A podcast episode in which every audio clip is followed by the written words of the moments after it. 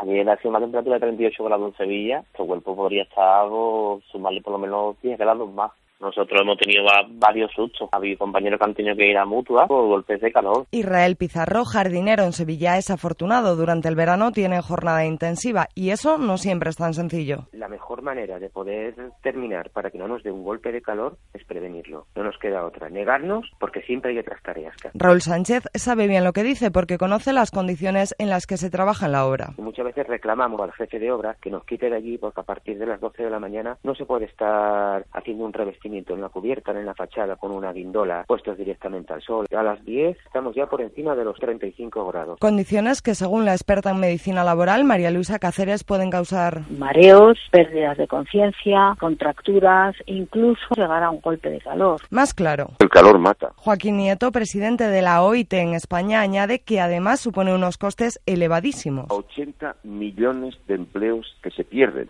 a causa de esa pérdida de productividad. Si en Europa Meridional se pierden en total 14.500 empleos, la mitad, 7.700, se pierden en España. Algo que en sectores especialmente expuestos se desdeña. Nuria Martínez, Comisiones Obreras de Andalucía. Son dos sectores muy precarizados, donde la inseguridad y el miedo impide muchas veces que puedan exigir unas mínimas medidas de seguridad en el sector de la construcción. Sistemáticamente las empresas se descuelgan de esos convenios colectivos que establecen en la jornada intensiva cuando eso es ilegal. Ilegal y peligroso porque según los expertos, superados los 40 grados, uno de cada cuatro golpes de calor tiene consecuencias letales.